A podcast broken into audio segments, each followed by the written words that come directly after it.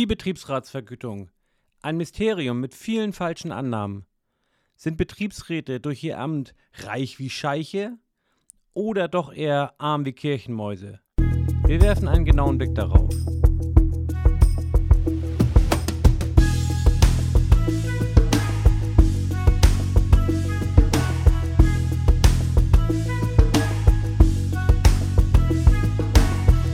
Moin, liebe Betriebsräte.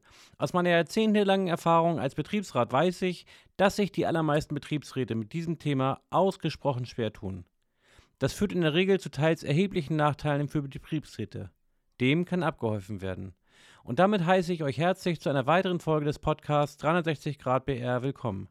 Mein Name ist Marco Nörenberg und ich habe mir fest vorgenommen, euch nicht nur mit meiner Betriebsratsberatungsfirma 360 Grad Betriebsrat Consulting, sondern auch ganz konkret mit diesem Podcast einen Mehrwert für eure Arbeit als Betriebsrat oder auch als JAV bzw. SBV zu bieten.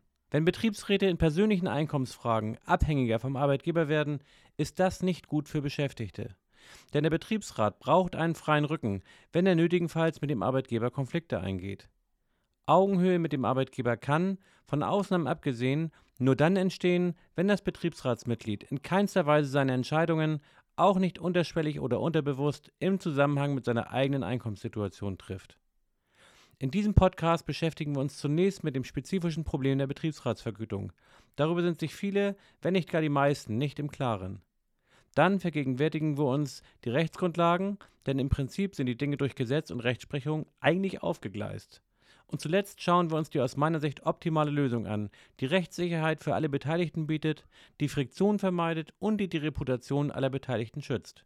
Auf geht's! Ein wesentliches Problem für Betriebsräte ist die sofort einleuchtende Tatsache, dass sie weniger in ihrem eigentlichen Arbeitsplatz sichtbar sind.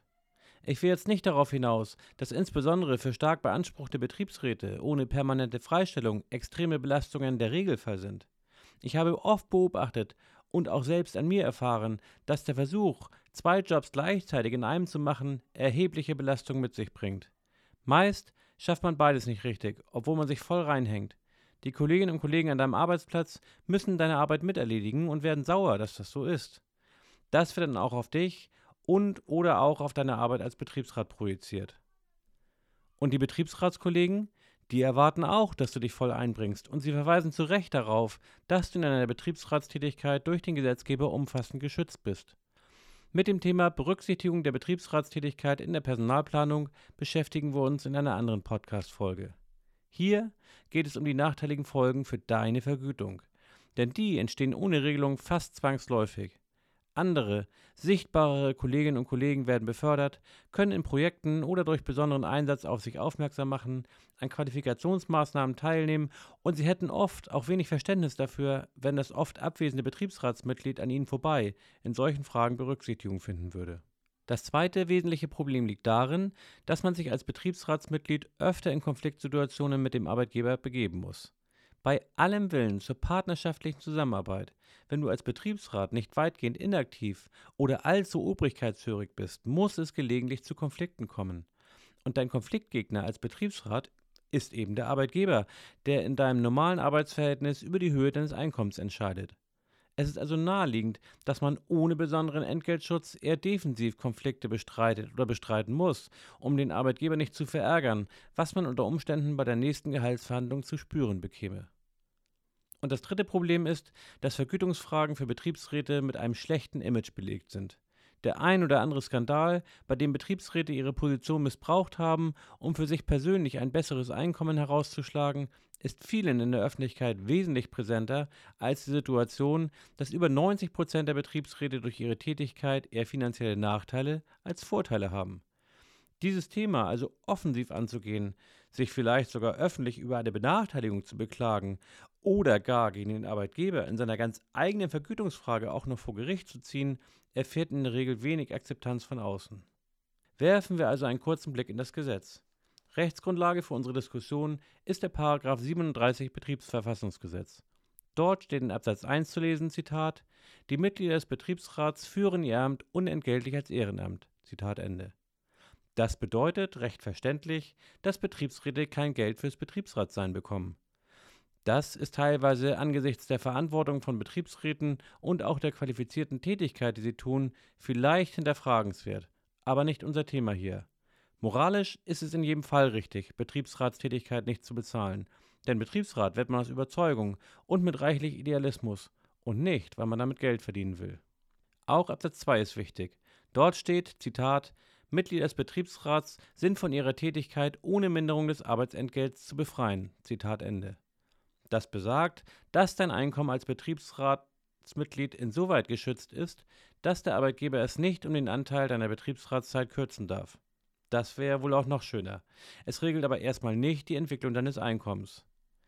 Der Hase liegt dann bei Absatz 4 im Pfeffer. Dort heißt es, Zitat, das Arbeitsentgelt vom Mitglied des Betriebsrats darf nicht geringer bemessen werden als das Arbeitsentgelt vergleichbarer Arbeitnehmer mit betriebsüblicher beruflicher Entwicklung. Zitat Ende.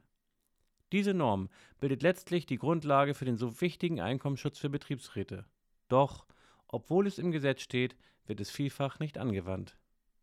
Und wenn man sich irgendwann nach drei oder sechs Jahren Betriebsratstätigkeit verwundert die Augen reibt, weil alle Kolleginnen und Kollegen von damals vor der Betriebsratszeit mehr verdienen, man selbst aber gehaltlich stehen geblieben ist, dann ist guter Rat oft teuer. Zwar sagt das Bundesarbeitsgericht schon 1992, Zitat, vergleichbar sind die Arbeitnehmer, also vergleichbar mit dem Betriebsratsmitglied, die im Zeitpunkt der Betriebsratswahl, also bei der Übernahme des Betriebsratsamts, eine im Wesentlichen gleich qualifizierte Tätigkeit ausgeübt haben. Zitat Ende. Aber das ist dann doch oft recht schwer feststellbar und Gegenstand hitziger Debatten zwischen dem Betriebsratsmitglied und dem Arbeitgeber.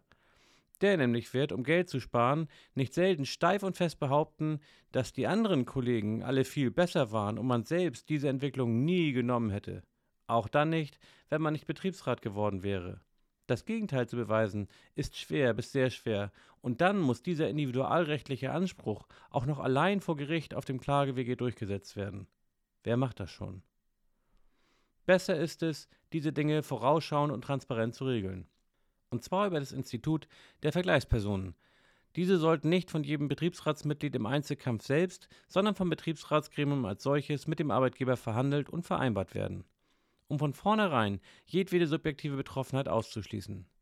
Idealerweise drei bis fünf solcher Vergleichspersonen gleich zu Beginn der Betriebsratstätigkeit, spätestens jedoch ab dem Zeitpunkt, wo betriebsratsbedingte Ausfallzeiten 20% der Arbeitszeit ausmachen, sollten vertraglich festgehalten werden. Diese Vergleichspersonen simulieren dann die betriebsübliche Entwicklung und ganz automatisch wird dann deren Entwicklung auch auf das Betriebsratsmitglied übertragen. Wie genau das funktioniert, erörtere ich gern direkt mit euch. Auf diese Weise wird jedwede subjektiv basierte Bevorteilung oder Benachteiligung ausgeschlossen. Das sichert die Reputation der Beteiligten, des Betriebsratsamts und schützt sehr weitgehend vor Streitigkeiten. Zudem und das ist aus meiner Sicht ein wichtiger Punkt, hält es den Betriebsratsjob auch für potenzielle betriebliche Leistungs- und Potenzialträger attraktiv.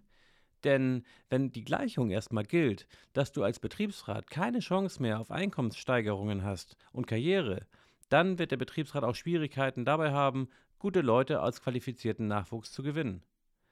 Ja, liebe Betriebsräte, solche Vereinbarungen, von denen ich hier spreche, habe ich schon zuhauf gemacht und möchte gern anbieten, euch dabei zu unterstützen, auch eure Einkommenssituation als Mitglied des Betriebsrats auf ein solides und moralisch einwandfreies Fundament zu stellen. Kontaktiert mich gern hierzu.